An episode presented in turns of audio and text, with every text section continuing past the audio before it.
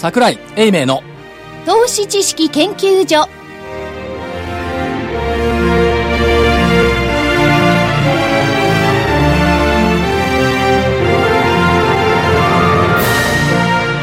皆さんこんにちは。こんにちは。桜井英明の投資知識研究所の時間です。スタジオには桜井英明所長、はい、ちゃんとスタジオにおります桜井です、今日は正木隊長はお休みですそして福井主任研究員。福井ですよ。ろしくお願いします。正木さんはねあのええ。3日間、東証 IR フェアに出て、はい。毎晩飲みすぎて、はい。風邪をひいたみたいでお休みするということでございました。あ体調を崩されたんですね。早く良くなるといいですね。やっぱね還暦すぎてね3日も続けて飲んじゃいけないですよね。と思いますけどね。ちょっとあの、張り切っていらっしゃいましたからね。えあ、じゃあお大事に早く、じゃあ来週は戻ってきてください。で、ここでいつも僕は戻ってこないでいいよって言うんですよね。そうそんな冷たいこと来週言わないでも来週ください。も休んどいたらどうよ？お年なんだから。そうそれが、それが愛情の裏返しっていうことで、はい。えーそして、研究員の加藤真理子でお送りします。さあ、今日の日経平均大引けは、47円86銭安の14,923円11銭。47円86銭安の14,923円11銭でした。なんと8連敗です。えー、トピックスちょっと待ってちょっと木曜がでしょ？木曜が8連敗。ね、はい。8日続落じゃないんだからさ、はい。失礼いたしました。はい。えートピックスがマイナス8.00ポイントの1217.35ポイント。出来高が概算で22億4916万株。売買代金が概算で1兆9778億円。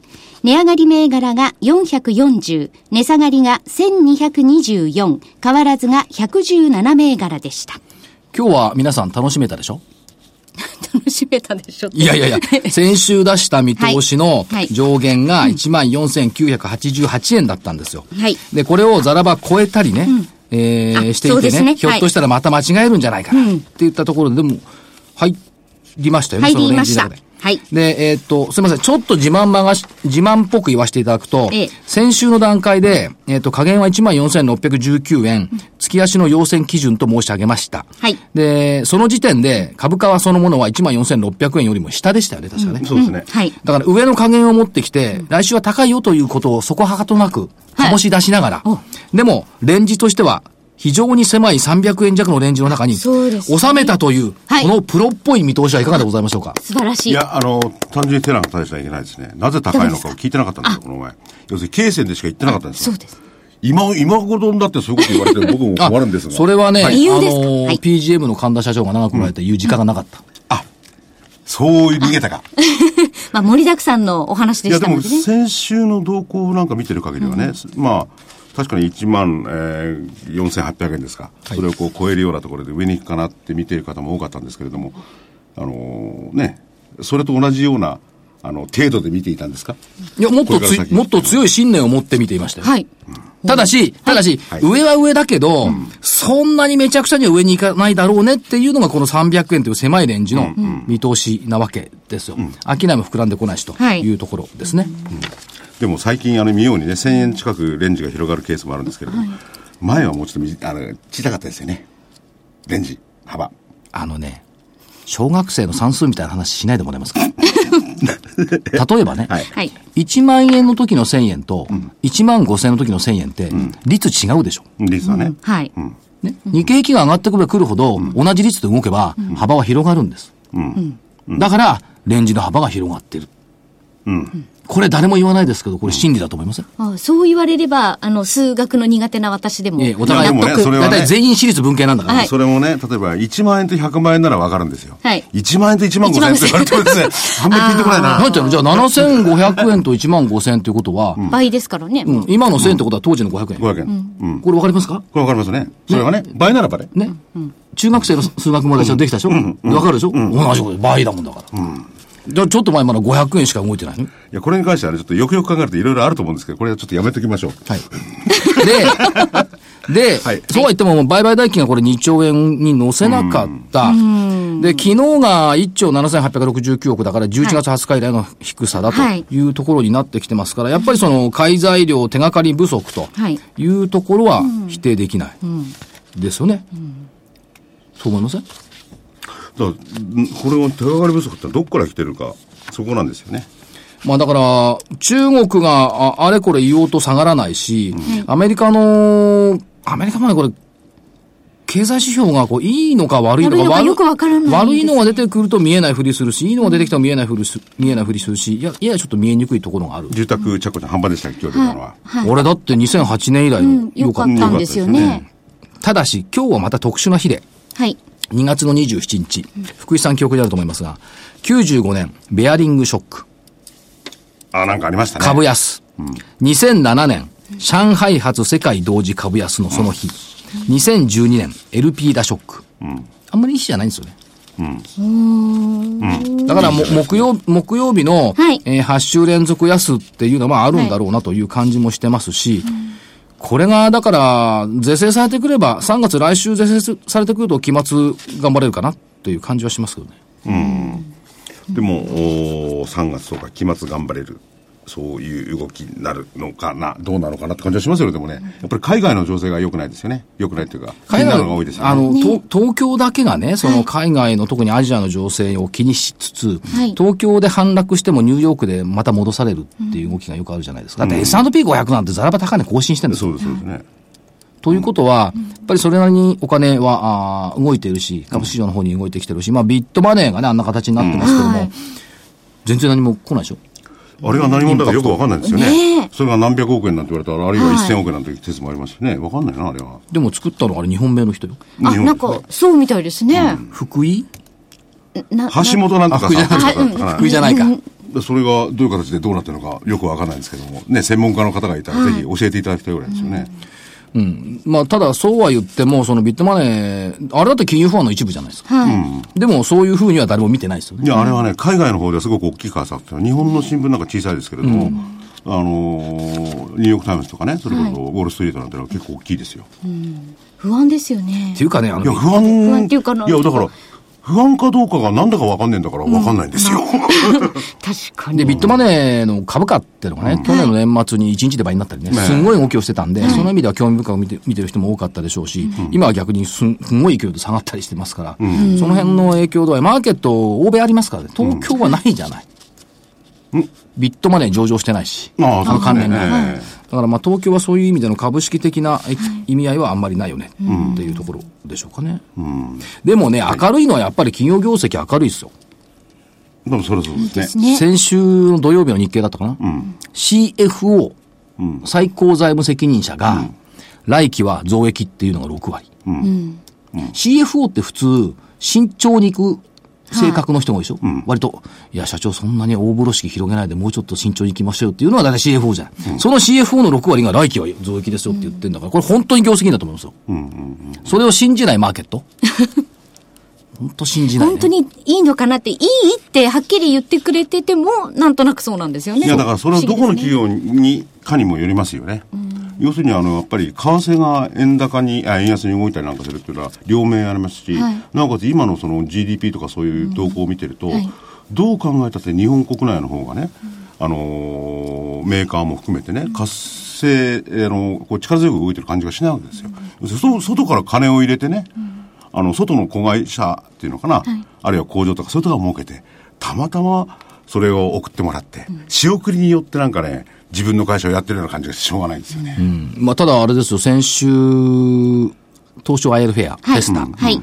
のブースに行ってきましたけども、ブースでこう聞いてるとね、あの、IR の担当の人とか、その、社長さんだとかね、常務さんだとかが、二桁増益とかね、きき聞いたでしょ？お多かったですよそれからねね、。増配とかね、はい。副配とかね、中期経営計画の前倒しとかね、こんな声ばっかり聞こえましたね。ですよね。で、いろいろこう受注ね、もう増えてるっていうような、もう先々まで決まってるよみたいなお話もありましたもんね。だから、あそこに参加した人は、いや、日本の企業頑張ってるよねっていうふうに、やっぱり見たんじゃないかということと、はい。一番気になったのは、若い女性がやっぱ増えた。だんだん増えてますね。女性の割合も増えてるし、若い方も増えてます。いや、何よりびっくりしたのは、あの、去年の年末にね、あの、かとまりとあはい二人で副賞の IR セミナー行った時に、200人入り口に並んで、そのうちの半分ぐらいがこう若い女性だったってなって、はい。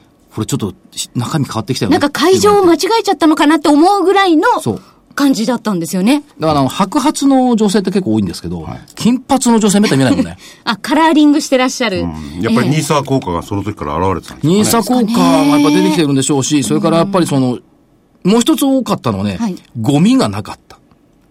お当たり前じゃないですか、それ。いや、そうじゃなくて、あの、資料とかっていうことですよね。あの、資料っていうか、その、IR フェスティバルとか行くとね、あの大きいやつね、2万、1万人とか来るやつ行くと、はいどっかにね、やっぱ紙袋落ちてるんですよ。資料が入った紙袋とか捨てていっちゃう投資家さんもいる。今回全然なかったね。じゃあみんな熱心に企業の中身を見ようとしてるそうですね。で、資料もお持ち帰り。決算単身とか事業報告書をやっぱり読むつもりで持って帰られた。これはね、大きく違う。うん。だって去年までの男性用トイレなんかあのゴミの山だったんだから。で、今あの、コインロッカーみたいなもの、やっぱり資料って重くなるじゃないですか。で、まだ後半もね、午前中お昼ぐらいに声かけられたんですけど、やっぱりあの後半見たいからって言って、ちょっとコインロッカーに入れてで、ちょっとまた身軽になって会場を回るっていう方もいらっしゃいましじゃあたね。その IR フェア出てきてね、どういうところが、あの、見ててね、あの、業績を伸ばしそうなのか、どういうところが個人投資家のこう、あれですか、人気がありそうなんですか。そういうところは知りたいんですよね、僕は。他はどうでもいいや。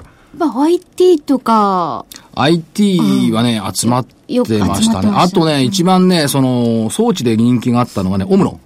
ああ、あの、私たちも 行ってちょっと。なんですか、血圧ですか？えいやいやいや。いや、カメラに顔が映るとね、はい肌年齢が出るのよ。あの、あなたはな、こう、なん、何歳プラスマイナスいくつっていうのが出てくるんですけど、そういうのに、桜井さん、年齢層でしたよね。ちゃんと53なんか私25とか出たんですよい。や、それは、それは言いたいのかもしれないけど、どうでもいいことだってね。はいあどうでもいいです機械にそんなことを測らなきゃいけないんだよ。やっぱそれだ腹立つな。いや、防犯カメラとかいろんなにこう使えるでしょ。あの、それは言いますね顔認識とか、やっぱりありますよね。その時に年齢までわかんのかな。うん、大体、なんかいろんなデータを入れてらっしゃるって言ってましたね。あとね、多かったやっぱね、あの、ここに出てきてる企業さんでね、えっと、夢新ね。それからシステムインテグレーター。コムチは？はい。金本は意外とそんなに良くなかったね、今回は。まあ、ブースも広いので、そういう部分もあるかもしれあとねないですね。少な、くとも京急。はい。あの塊はあの、京急の1年ぶりに制服を着れて、狂気乱舞してましたけど、はい。感激いたしました。よっぽど期待らしいよ。まあ、それはそれとして、だからやっぱりいい、ですよ、いつも来てて。はい、ありがとうございます。それはそれとして、まあ、マーケッットも変わってきたっはいていうことと、ぱりシステム関連っていうところっていうのは、やっぱり日本がい、やっぱりこれからまだ一段と進めていくはいっていうところですよで、ね。日本もね、IT 社会とかなんとか皆さん言ってるけど、結構、あの、よ余地であるとかね、あるいは本当に IT 化されない、こんなとこどんどんやればいいじゃないかっていうのを、やれた、やられてないと結構ありますからね。あとね、あれ、例えばね、その、早稲田アカデミーとかね。ああ、はい。ちょうど、あの、マイクの前の目の前にね、あステージの前に。早稲田アカデミーと、エバラの焼肉のタレが両方いてね、どっちも人集まってました。だからその、教育っていうこととね、それから食事、はい。こういうテーマの切り口ってやっぱり人の興味あるのかなという感じしました。ね。やっぱりね、教育がね、はい。関心ありますよね。で、今日はやっぱりその、やっぱり教育に割と密接に絡んでる。はい。そして、システムを取り扱ってる。今言ったその通りでしょ。はい。うまいな、この導入。そう言わなければもっとよかったのに。そ投資家の視点からすればね、はいそういう企業の方が、為替に振り回されたりなんかしないんで、はいまあ、それが国内企業であれば、なおさらなのかもしれないですし、それは国内でも、結構日本ってのは競争が激しいじゃないですか、いろんな分野でね。その競争に打ち勝てるような企業であったら、なおさらでありますよね。じゃあ そういう企業は僕は知りたいもんだな。はいおお知らせのあたりにご紹介させていただきましょう。はい。それではお知らせです。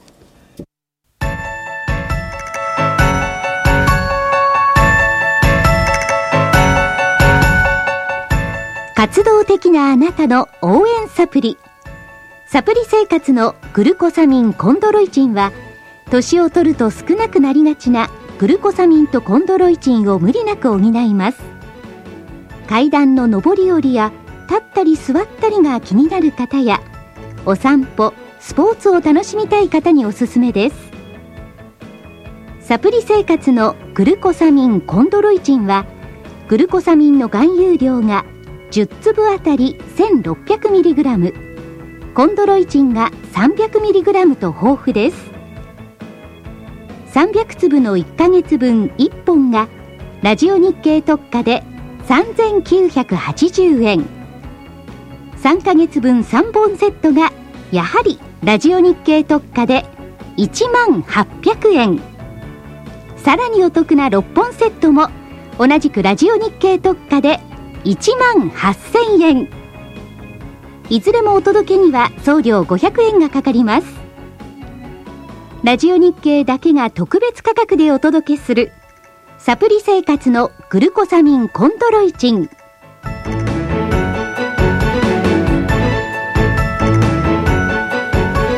それでは本日のゲストをご紹介します。証券コード3839ジャスダック上場。株式会社 ODK ソリューションズ取締役社長の西井育和さんです。よろしくお願いします。よろしくお願いします。はい、西井です。よろしくお願いします。ODK ソリューションズさんって、歴史が沿革、伝統が長いですよ。1963年4月設立。そうですね。で、当時は大阪電子計算株式会社というお名前だった。はい、ということで、現在は ODK ソリューションズというお名前になっている。やっぱりその、情報処理、これを中心に成長されてきたというふうに考えてよろしいでしょうか？そうですね。もともとは、あのまあ、証券金融会社という会社がございまして、はい。はい、そこの、まあ、そのグループ向けの、まあ、先ほどちょっとシステムインテグレーションをやってたとい。うところで、ええー、基盤が、そこの基盤でスタートしたという感じですね。はい、ただ、最近ではその入試に関わる業務、こういったものの入試の、大学入試だとか、こういったもののアウトソーシングサービスが結構中核になってきていると伺ってますが。はい。あのまあ、先ほど歴史50周年ということですけれど、はいあの入試業務に関しましても比較的早くからもうその直後ぐらいから。1960年代から入試関連システムを提供していた、はい、早いです、はい、1960年代ってだって入試そのものが手書きでしたよね。そうですね。福井さんとか我々手書き入試だもんね。マークセンスや、マークシートやってないもんね。いや、いや、ややってましたね。やってた？あ、一部の大学あったんじゃないですかね。じゃあ福井さんの方が遅いんだ、僕より入試したの。うん、そんなことはない。そんなことないですね。僕は隠れ入試でもやってたんいや、それでね、話が、はい、戻ってですね。はい。じゃあ、例えば今、社長がおっしゃった、システムインテグレーションは何であるとかね。はい、その辺をまず、おそらくね、システムっていうのは見えないから、はい、あの投資家の皆さんもね、なんだか分かんないと思うんです私もよく分からないので教えてください。それはどういうことなんですか、これを聞いておかないとね、そこから先に進めないじゃないですか。あのまあ、先ほど見たように関係会社でその金融とか、はいうん、あのまあ、証券代行いうんですかね、はい、メーカーが代理人業務とかやってまして、それのまあシステム構築向けた、まあ、コンサルティングからその構築、そして、えー、運用保守、うん、そこまでまあ一貫してサービスをやっておりました。そしてあの先ほど出ました大学の入試の方は、うんうん。はい、そのまああのどっちかというとアウトソーシングいうんですかね、うん、その入試業務の、うん、えっ、ー、と大学側がこちらにってことですね。はい、あのまあ外へ出すというんですかね、うん、はい、そういう形でずっとやってきて、あのやはりあのもともと私どもあの関西系の会社でございましたので、うんうん、その関西の大学の、まあ、そういう入試のアウトソーシングから、まあ、先ほど言いましたようにだいぶ前からスタートしたと。そのアウトソーシングそのものもその入試の広報あの、広く知らしめる方の広報の支援があって、はい、あるいはその、文部科学省に統計報告資料を出す、その統計資料の作成までもこう手掛けている。そうです。単にその入試のだけの話じゃないっていう話。いや、だからそれがね、先ほど言った、ご説明、インテグレーションのその、ノウハウなら生きてるわけですよね。そうですね。で、そういう。システムを全部作れるわけですよね。はい、はい、うん。で、そういう中で、御社が強みとしている入手関連支援業務、これは簡単にお話しいただくと、どのあたりになってくるんでしょうか？あの今でしたらやはりあのその毎年、まあ、私どもそのデータを集積しておりますよね、はい、まあ、一般的に最近ですビッグデータとか言いますけれど、はい、そういうデータの集積あの集積しましてそのあの例えばその今でしたらそういうえー、っとどういう、まあ、大学を、うん、あのどこの高校の出身の人がどの大学を受けてるとか、はい、その成績がどうだとか、はい、えー、っと先ほど言ったのその学部の傾向とか、はい、そういうデータで、えー、今度そのそういう学生をその志願者を、まあ、そのそこの大学の受験に、まあ、結びつけていくというようなことを、まあ、私どもとあとその協業でもそういうあのメールとかでそのそういう誘引していくんですかね、はい、その大学へ誘引していくとかいうようなことをやっております。という意味では、ある意味ではその、大学に対するそのご提案みたいなところまで含んでということですよね。はい、あのちょっと話がもう先飛んでしまうんですけど、あの昨今やっぱりその少子化というところで、あの入試のその進学率上がってますけれど、それでまあかろうじてちょっとカバーしてるんですけれど、はい。やはりどこの大学さんでもやっぱりその入学者いうんですかね、その受験の志願者をどうどうして確保していくか、あそうですね。やっぱりもう非常に大きなその、まあ、経営課題いうんですかね、はい。なっておりますので。そういうところでも、まあ、先ほど言ったように私どもデータを提供したり、それを分析したりして、えーっとまあ、あの提供するとはい。いうようなことも今やっております。何がびっくりするって、えっ、と、志願者データ処理しているのが65万人。6期連続で大学入試センター試験の志願者数を上回っている。うん。だからやっぱりこれデータの蓄積ってやっぱり結構貴重なものになってきてるんですね。はい。はい。それからその入試そのものについてのアウトソーシングサービス、この市場規模ってどれぐらいあるんでしょうか？今大体、えーっとまあ、私ども主が私立大学はい。が中心なんですけれど、それのその受験者数が大体300万人300万人超ぐらいはい。ございます。はい。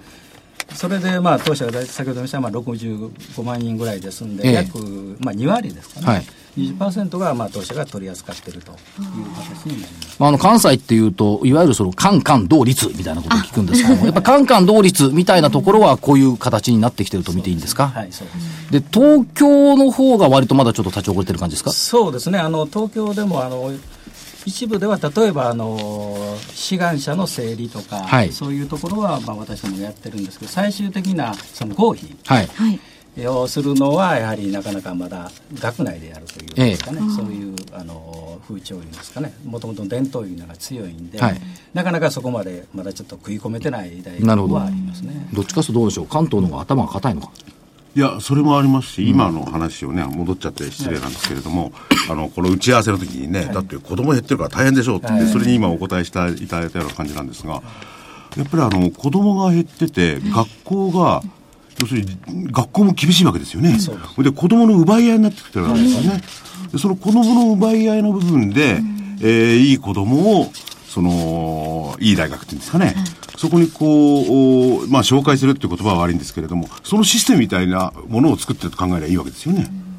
そうですね、あの先ほどみたいにその、まあ、しあの志願者を誘引して,、うんして。まあ、入試候補いうんですかね、はい、だから学校がもちろん大学にしろ高校にしろ、まあ、中学校もあるでしょうか、そういうところはあの社長のところのビジネスは必要としてるわけですよね、ええ。自分たち生き残り大変ですもんね、うん。まあ、ただ当然あの大学さん自体のそういう、まあ、み魅力を高めるいうんですかね、まあ、それは当然また一生懸命やられてますし、あのこれもちょっとお話が取ってあれですけど、あのウェブ出願っていうのが今、あの入試のしあの出願のところで全部インターネットでやろうという大学が増えていまして、当然インターネットでその学生にあの入力させて、その分、まあ、例えば割引をするとか、そういう形でし志願者をまた集めていこうとか、はい、それとかまあ当然そのし志願あの要するに入試要項とかがなくなりますんで、そういう面の紙ベースの、まあ、当然大学さんもコスト削減になると。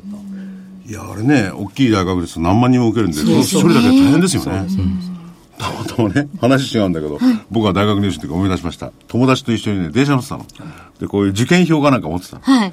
でそいつが電車の枠のところにパッと置いたらその受験票が電車のこの 窓の中にズボッと落っこった。隙間に入っちゃったってことですか？だからあんなもん持ってるとろくなことはない。すべてがもうね、ウェブ上で済めば、そいつ焦ったんだから。いや、よくあの、忘れたとかいうのはありましたよね。ところで社長、このウェブ出願っていうのは、いつ頃からこう出てきたんですか？あのまあ、話題になりだしたのはやっぱりこの23年ぐらいですね、うん。はまあ、私どもはまあその10年ほど前からええ。は、あのやってたんですけど、はい。あのちょうど23年前あのリクルートさんとはい。はい。共有しまして、リクルートさんのそのウェブサイトですかね、はい。そこに、えーリンクさせていただいて、えーとまあ、営業いうですかね、はい。大学への営業もリクルートさんと一緒に、まあ、やってなるほど。増やしていったと。で当然あのまあ、当社とそういうライバル会社もそういうあの同じようなスタイルではい。増やしていったというところで、まあ、今年は特にあの、まあ、大体、あの私立の入試もほぼ終わってきたんですけれど、はい。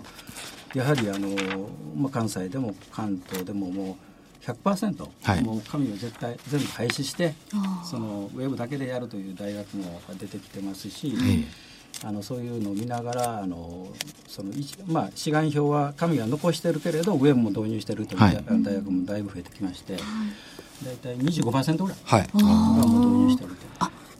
まあ確かに。75%はまだ導入してないんですよ。まあそういうことで。あの、私の娘が大学受けたのが今から何年前だもう十数年以上前ですけど、確かにね、早稲田とか上智って、ネットで合否見れましたよね。そうですね。そうなってましたよ。ああ、そうですはい。だから何時になったら公開するとか言って、あれも一種の、だから、ウェブを使った発表ですよね。そうですね。あの、私ども当然そのサービスもやってますし。そうですか。我々の時はほら、あの、大学行って見なきゃなんなかったし、それからあの、郵送で来るっていう非常にトラディショナルな方式だったのが、今何時になったらパッと見れる。だから、あの、私大学の頃はよくあの、合否電報をね、アルバイトみたいにしてね、学生さんから、受験生から受けて見といてやるからって言ったらいくら2000とか3000でやってましたけども、そういうのはもう全くないわけですよね。だそういう表面的なことも確かに大事だけど、はい、やっぱり大学職員の人の労力を減らせるっていうのはすごいと思いますよ。そうですね。で、いろんなこと特化できますもんね。より精密なその、採点活動とかね。はい。ここれはもうやっぱり、はい、本来のやっぱり先ほど言った入試広報で、まあ、私どもお手伝いしてますけれど、やはりその入試の人らの高校高校周りとかやっぱりだいぶやられてるようで、はい、そちらのまあ営業員ですかね大学の紹介とかやっぱりそちらの方に注力ができるという話も聞きますね。これ社長結構あの失礼な面白いですよね、はい、要するにシステムインテグレーターは大体金融であるとかね、はい、そう我々が考えそうな業種とか入ってくるじゃないですか。これ大学入試とか学校に入ってくるなぜまたこういうところにこう参入しようと思ってるんですこれ。それなかなか考えつかないですよこれ、あのー、まあ先ほどのようにもともとはだいぶもう会社がその創業とすぐぐらいにやって、どうもやっぱりその先ほどの大阪でもまだやっぱりコンピュータ会社とかいうのはそのままできてきたとこぐらいで、まあその中で私の割合その、まあ、ホストコンピューターですか昔で言うとそういうのを持っててやはりそういう強みはあったみたいですね。やっぱり装置の有効活用。そその時は、っていうことですよね。で、もう、もう1960年代からおやりになってるから、当然ながら先駆者ですよね。で、データの蓄積、ノウハウをお持ちになってる。で、それだけじゃなくって、その、例えばその、入試から卒業までの学生さんのデータの一元管理とか。はい。それは、あの、うん。えーと、提携している会社がございまして、うんはい、そこがその入学後のそういう、まあ、システムを提供していますので、はい、そこと提携して今おっしゃるそういうまあ、卒業まで入学して卒業するまでというような感じでやっております、ね。はい、だから今後ますます皆さんあのお役に立っていただける会社みたいにね。いや、だからね、あの、データそのものは学校に当然権利があってね、えー、それはもう、えー、あの、必修義務とかそういうのもね、いろいろあるんでしょうけど、あの、ある大学の入試であるとかね、例えばそれより以前に子供が生まれたとか、結婚したとか、そういうライフステージが絶対通るところのデータにこう入ってるっていうのはすごく強いですよね。必ずそこ、まあ、通りますよね。それからそのまあ経営理念っていうのはそのさ情報サービス事業を通じて顧客の繁栄社会の発展に貢献するということで、またそその通り動いてるんですが、業績面のトレンドってのはどういう感じでございましょうか？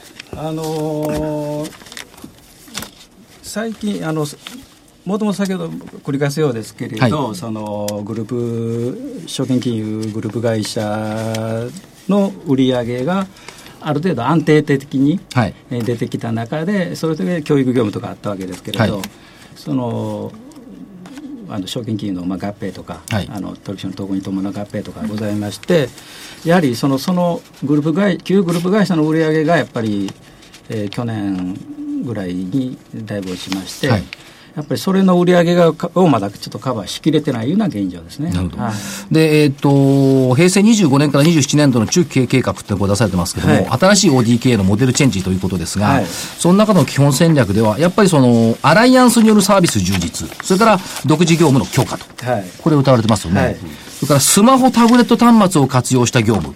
やっぱりこれスマホ、タブレットっても中長期的には御社のこう強い武器になってくるでしょうか？ただあの、まあ、スマホ、タブレットのそういうアプリとかいうのは、まあ、まあ、至る所でやっておりますよね。はいはい、だから、まあ、私どもはそれ、そこでどこまで今後、あの、伸ばしていけるかということになるんですけど、はい、やはりその、まあ、教育に関連した、あの、まあ、地域アプリというんですかね、そういう子どもさんのそういう成長に合わせたような、そういうアプリを今、学研さんとそういう教育関連中心のアプリで、まあ、開発しているというような感じですね。でそういうこともあって、学研ホールディングスさんが、はい、株主になられた、はい、大株主ですよね。そう、はい、昨年6月ですかね、はい。これはだからやっぱり、あのー、大きな協力関係を持って進んでいくということですね。そうです。あのー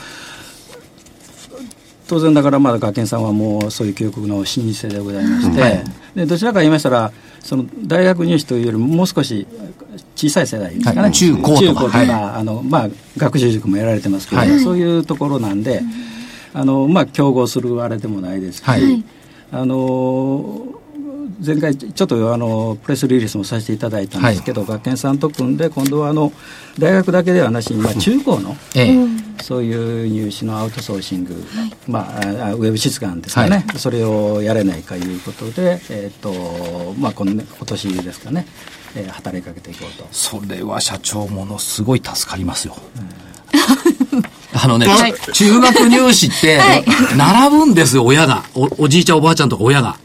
朝の5時とか6時から。え、え、出願するのに？出願するのに。あ、そうなんですか？これは結構大変なの。あの、1月の東京都1月20日なんですけども、朝の暗いうちから行ってね、なんで、なるだけいい番号をもらおうとか、それに、ね、なんか早い方がなんとなくいいような感じしますもんね。これウェブになったら関係ないですもんね。ええ、あの、ギリギリまで行けます、そう。まあ自分でね、身をもって体験したんで、ものすごい大変でした、あれ。お天気が悪かろうが、はい時間がなかろうが。しかも1月の寒い時期に並ばなくちゃいけないっていう。まあでも可愛いね、子供や孫のためですからね。親の心こ知らずになると思いますけども、まあそれはそうとして、はい、まあそういうところも入ってきたということと、はい、それから、えっ、ー、と、今年度の事業計画という中で見ていくと、首都圏営業の強化って打打ち出されてます、はい、これはどういう方向性をお持ちになるんでしょうか？あのー、やはり先ほど言いましたように、あの、関西で、まあ入試業務のアウトソーシング、はい、まあ私ども当然、まあトップシェアなんですけれど、ええ。ー、そこはまあ、ほぼまあ開拓が、まあ、進んでるという中で、先ほど言ったように東京いうのは、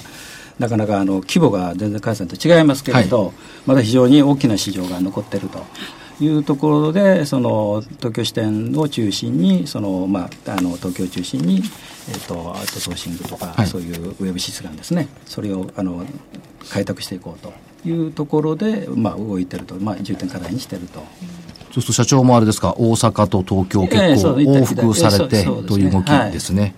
それから新サービスの開発、これも重点課題されてます。そうですね。まあ先ほど言いましたように、あの、まだ今はそういう、あの学研さんと組んでそういうアプリとかいうことになってるんですけどもう少しちょっとこの辺はちょっと知を知を絞っていかなければ、はい、まだちょっとまだあの家庭の話ですね。はいからまあ、はい、でもどういうどういうようなやっぱり教教育分野でなんかっていう、えー、そう教育分野で、まあそういうタブレットとか使ってというような、うんうん、まあスマホタブレットという感じですね。うん、はい、はい、それからまあ提携先との関係進行、協業事業者の拡大、まあこれはまあ学研さんに見られるようなこういう動きを、まあ、はい、リクはい、進めていくということですよね。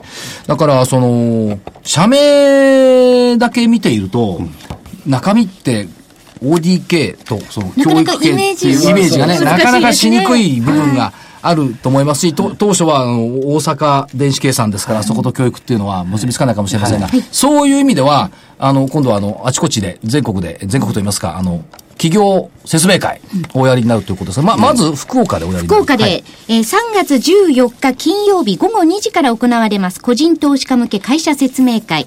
会場がエース証券福岡支店になります。で、あの、詳しいことが決まり次第、えー、会社の ODK ソリューションズのホームページでご案内いたしますので、ホームページの方をご覧いただきたいと思います。お近くの皆さんぜひお出かけください。3月14日金曜日、会場がエース証券福岡支店になります。えー、ホームページでご確認ください。せっかく、福岡まであの企業さんが行っていただけるんですから、うんうん、ぜひこれ参加してですね、お話をいろいろ聞いて、あこういう会社なんだというのを認識していただければいいかなと。はい、まあね、会社さん見てみないと分かんない。そうです、ね、話聞いてみないと分かんない。で、直接こういろいろな、もしね、ご質問とかあればお答えいただけるでしょうし。はい。はい、まあ私も出席しますので。はい。そう。で、特にね、あの、今子供がいる家庭っていうのは、入試とかそういうのは非常に敏感でしょうけど、い、らっしゃらない、まるっきり分かんないですからね。システムも変わっちゃってね。確かにそうですね。で、これからはそのね、OD 計算のシステムをどんどん利用する大学が増えるでしょうから、ちょっと話をね、お聞きになっておいてもいいと思いますよね。そう。このシステムで、ああ、そう。ご自分。だってあとね、75%入れてないのよ。そう。まあね、お孫さんとか関係してくるからね。そう。うん、そう。自分の言葉が終わっても次孫とか関係してくるからそうですね。社長、あの、おじいちゃんおばあちゃんに見れやすいウェブのアプリを作ってるんですよ。おじいちゃんおばあちゃんも、ちゃんと教えられるように。今 まあ今だったらね、まあ最近おじいちゃんおばあちゃんスマホが好きですからね、スマホで見ると。使いこなしていらっしゃいますよね。あの聞くところによると志願、まあ、紙ベースの志願票とかでも、親御さんがね、書かれるのが多いんですよ、はい。だからまあ私の坂本先生はウェブもやってますけど紙の志願票の整理もやってるんですけど、問い合わせがあの本人ではなしに、はい。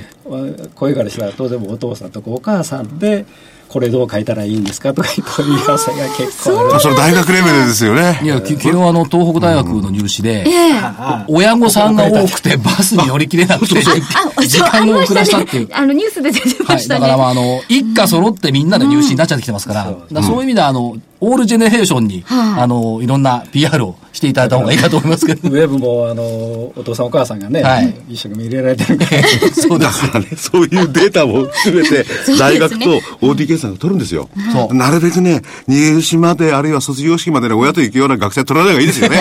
大学の方もね。まあ、それは各家族違うからね、なんていうかですけど。でも、どしどし、あの、日本のその、教育関連のためにね、あのますますのご活躍をはいご記念します。はい。本当にあの、まだまだね、あの、成長分野が多いですよ。ね教育に目をつけたとか、すごい僕感心してるんですよ。僕は感心したことはしたことないですけどね。はい。えー本日のゲストは、証券コード3839ジャスダック上場株式会社 ODK ソリューションズ取締役社長の西井育和さんでした。ありがとうございまありがとうございまし。た。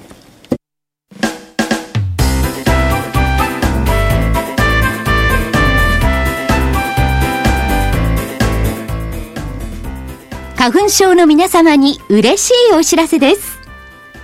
花粉症で長年悩んでいた医師が自分のために開発した花粉症対策商品ポレノンは花粉が体の中に入る前にブロックする体にも優しい商品です。ポレノンはペクチンなど自然由来の素材が花粉などの細かい物質を吸着して花粉のアレルゲンの体内への取り込みを防ぎます。薬と違い眠くもならず、お仕事、車の運転、お勉強などもはかどります。ラジオ日経では、ポレノン3本セットを9640円でお届けします。それだけではありません。ラジオ日経では、ポレノンをお求めいただいた皆様に、ウイルスなどの侵入を防ぐ高機能マスクをプレゼントしています。ポレノン3本セットに高機能マスクがついて、お値段は9640円。送料500円をいただきます。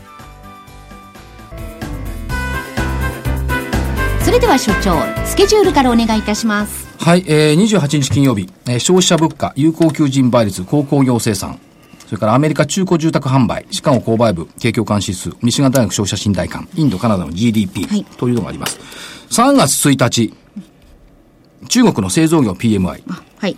それからね、えー春一番株式セミナーというのを有料で私がさせていただきます。日本橋で。春一番。えあの、ご興味ございました。これ有料ですけど、株式コロアサニュースはいっていうサイトで見ていただければい。くらぐらいですか？いくらだったかな ?6000 か7000かそんなもんだと思います。2時間。めったに有料ってやんないですけど、はいコロちゃんのとこだけ有料なのよね。他は全部無料なんですよ。で終わった後、あの、何？あの、懇親会え来週いつですか？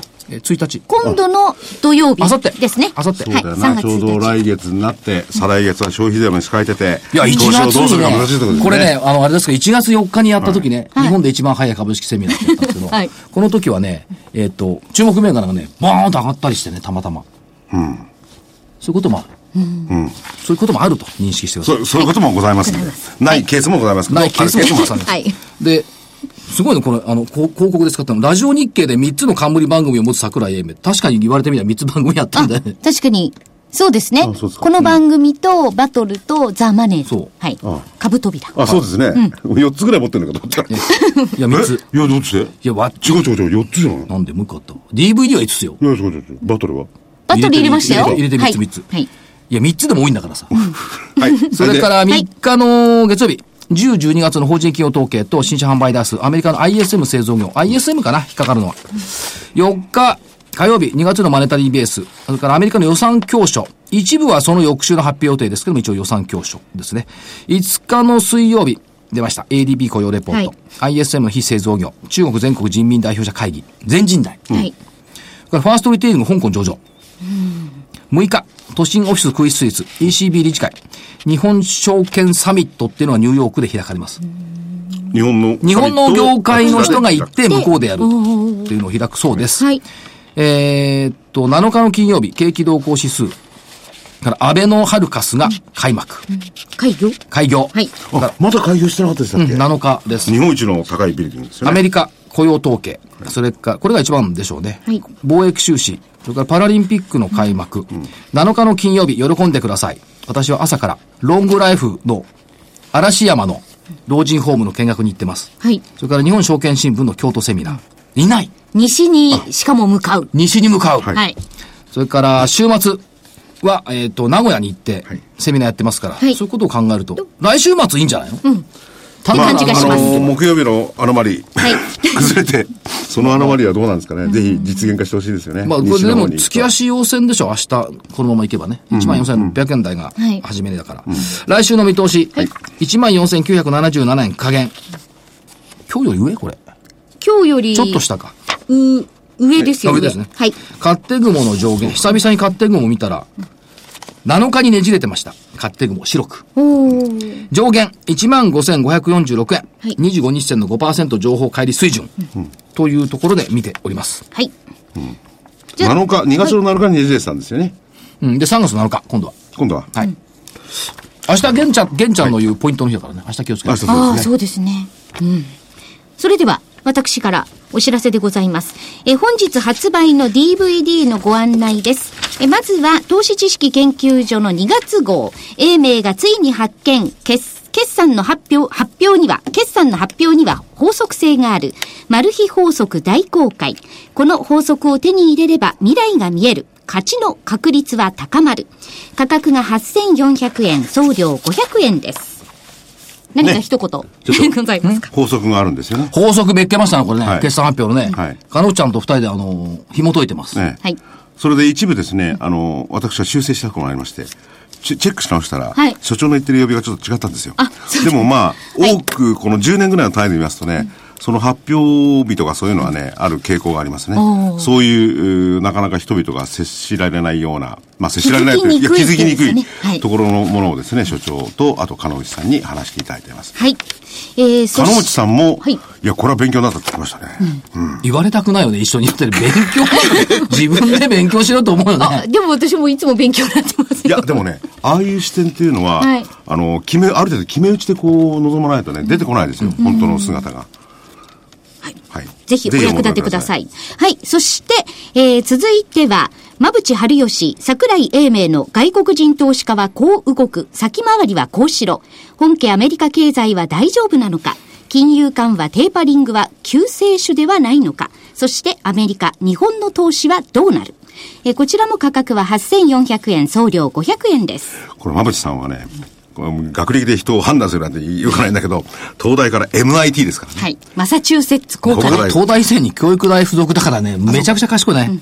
うん、でも、ものすごい聞いてて参考になる、うん。それでアメリカのね、その実態、まあ本当にあのアメリカの経済が世界全体ね、なんだかんだと言っても動かしてますんで、で、おそらく株式市場なんかもそのアメリカの経済の動向、まあテーパリングのあの動向ともありますけれども、はい、そういうところで、えー、振り回されるんで、ぜひ、えー、一番そのアメリカの情報に近い人、うん、で、この DVD のためにですね、はい、いつもアメリカに行ったりいただいたりなんかして、あ取材にちゃんと行ってください。馬淵さんが自腹で行ってんだからね。そう。別に僕は金払ってるわけじゃないですよ、うちの会社でも。それで、その MIT を出て、金融関係に勤めらってらっしゃるお友達とか、そういうのに、いろいろ、取材をしていただいてますいろいろね、お話聞いて日本で一番詳しいかもしれない、はい、えー、アメリカ情報です。はい。はいえー、そしてもう一つ、英明玄太の勝つための投資銘柄指南。ますます難しくなる3月の相場環境、銘柄の選び方。超厳選注目銘柄、すべてがわかる。価格は、こちらは、えー、9450円。9450円に送料が500円になります。ね。これも、あの、所長と、あと、玄太さん、投資カレンダーの、お二人がですね、12銘柄ぐらい銘柄を言っていただいてるんでね。あの、玄太さんも他の方で、あの、銘柄の DVD 出してるんですけれども、違う視点。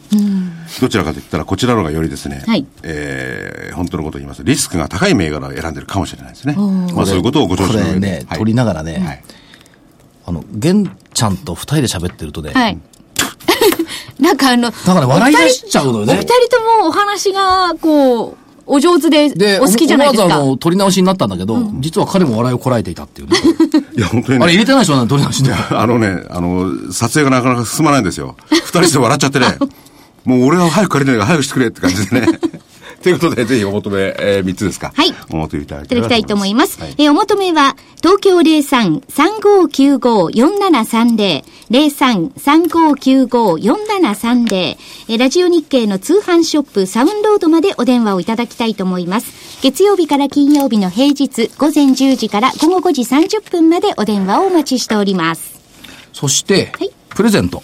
プレゼント珍しいでしょうん。このケチうなんとか桜井言っちゃいました。すいません。はい。桜桜井英明の株っち2014年馬年銘柄、先取り相場読み、定価980円、はい電子書籍を10名様にプレゼントする予定です。じゃあします。はい。で、詳細は番組のホームページに書きますので、はいそちらをご覧いただいて、はい電子書籍なんで、はい。お願いですから、そうですよね。あのね、はがきとかでも。電話とはがきでは申し込まないでください。はい。はい。全部メールで、メールでアドレス入れてこ、のこの投資研究所のホームページに、はい後でどういうふうにしてあの、どういうふうにしてもお申し込みいただけばいいかということをご案内します。はい。えっ、と、プレゼントそのものは、エイメイ .tv からの発送となります。ラジオ日経からではございません。でこれは今も言いましたように、その、んなんですか、ウェブ、ネット上の書籍なんで、はいあの、ネットの環境のない方は、あの、無理ですね。そうだから、お願いですから、電話とはがきでは申し込みをしないでください。はい。よろしくお願いいたします。それからね、これ、最近そのネットとかね、そのスマホっていうのでやってるじゃないですか。はいで、えーっと、桜井英明の株式投資のいろはっていうの au でやってるんですよ。毎日あの、英明 .tv やってますけど、KDDI スマートパス、ファイナンスカテゴリー1位。おー、1位それはすごいじゃないですか。甘いよ。甘い？ですか？いいいエントリーがいいこの一つしか1個しかないかもしれない。?100% そしたら。3月もね、えーっと、株主優待とか今日の外況と幅広く展開させていただきます。それから、電子書書籍、はい第4弾。はい。これすごいよ。先取り消費増税。はい。3月上旬から随時配信します。おー。先週ほら、先々週雪降ったから暇だったじゃん、2日間。ほら、せっかく、本書いたのボディ系のですね、はい西社長が目の前にいてくれて、宣伝ばっかりじゃないであ、すか。すいません。あ、もう一個最後こん。なのまだもう一個あるんですか？はい。時間ある？まだあるな、名古1分屋に半です、名古屋に行きます。えー、桜井英明無料株式セミナー。この春こっそり買うのはこの銘柄。こっそり買う？はい。申し込み、ザイナスアセットマネジメント、あるいは相場の女神で引いていただければ無料ですんで、名古屋ですね。こっそりがそれで3月裏を変えたりするのお近くの8わかるから日。これ締め切り3日までなんで。はいはい。はい。さて最後、来週に対しての締めはい。でございます。はい。2月は要請です。2月ね。はい。3月はやっぱり企業業績の好調さを現実にこう享受できる月になってくるんではないでしょうか。みんながこううがった目で見てるでしょ？はい。うがった目で見て売り叩いても売り叩いても下がんないじゃない。いや、だからそれも先ほど所長が言ったみたいにね、もう今期じゃなくて、来来期の業績をどういうふうに、来来月からカウントしていくかまあ、まあ少なくともですね15%増益ぐらいは多分してくるんでしょう。で、今期はまあ6割増益ぐらい着地するんでしょうということですから、来期、それから再来期を見ていくと、おまあ足元明るいというのは IR フェアでも分かってるわけですし、そこを現実に目を背けないで。それは素直に受け取っていいわけですね。いいっていうこと。いや、だからね、この業業績のあの変化率、上昇率とね、株価はやっぱりパラレルですよ。要するに去年なんか行き過ぎたから、やっぱりですね、業績通りに戻ってきてますもん。だから今年、要するに、来年もね。去年だって5割、6割増益だから、日経金も5割、6割上がったってこういう話ですから、やっぱり業績顕著にね、はいあの、受け入れて、あの、雑音に惑わされない、はい。はい。いつものように、はい。雑音に惑わされず、自分で考えたシナリオを信じること。はい。肝に銘じます。だと思はい。それでは、えー今日もお別れの時間となりました。皆様は風邪をね、ひかないように気をつけてください。また来週、お耳にかかります。ありがとうございました。